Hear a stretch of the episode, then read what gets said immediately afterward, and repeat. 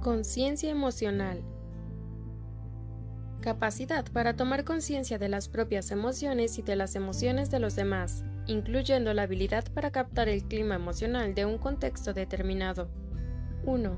Toma conciencia de las propias emociones.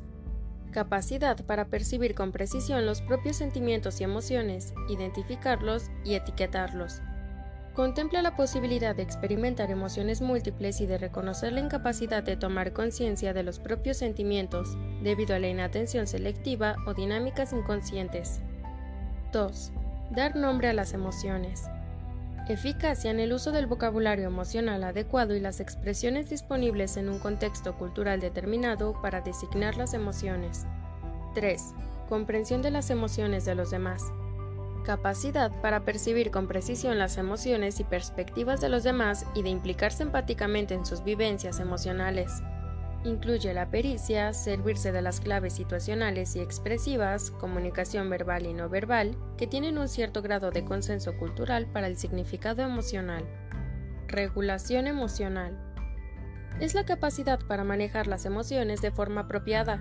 Supone tomar conciencia de la relación entre emoción, cognición y comportamiento, tener buenas estrategias de afrontamiento, capacidad para autogenerarse emociones positivas, etc. 1 tomar conciencia de la interacción entre emoción, cognición y comportamiento. Los estados emocionales inciden en el comportamiento y estos en la emoción. Ambos pueden regularse por la cognición, razonamiento, conciencia. 2. Expresión emocional. Capacidad para expresar las emociones de forma apropiada. Habilidad para comprender que el estado emocional interno no necesita corresponder con la expresión externa que de él se presenta, tanto en uno mismo como en los demás en niveles de mayor madurez, comprensión del impacto de la propia expresión emocional en otros y facilidad para tenerlo en cuenta en la forma de mostrarse a sí mismo y a los demás. 3. Regulación emocional. Esto incluye, entre otros aspectos, como regulación de la impulsividad, ira, violencia, comportamientos de riesgo, tolerancia a la frustración para prevenir estados emocionales negativos, estrés, ansiedad, depresión y perseverar en el logro de los objetivos a pesar de las dificultades.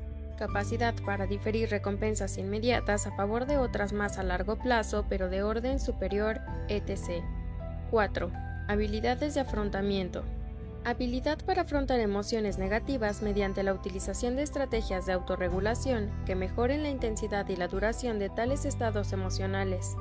5 Competencia para autogenerar emociones positivas. Capacidad para experimentar de forma voluntaria y consciente emociones positivas. Alegría, amor, humor, fluir y disfrutar de la vida. Capacidad para autogestionar su propio bienestar subjetivo en busca de una mejor calidad de vida.